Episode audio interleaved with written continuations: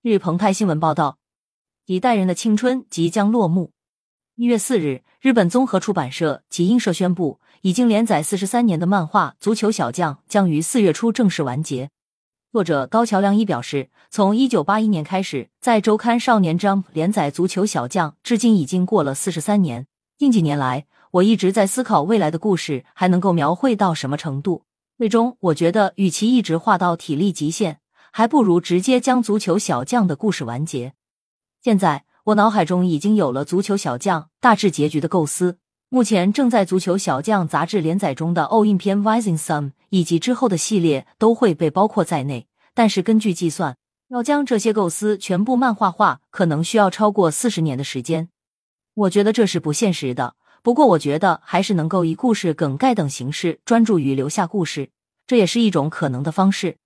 我过去没有得过什么大病，目前的健康状况也还能保持。但是现在我已经超过六十岁了，和我过去在周刊少年章和周刊 Young Jump 连载的时候相比，老花眼和头晕等问题始终困扰着我，身体状况确实有些不好。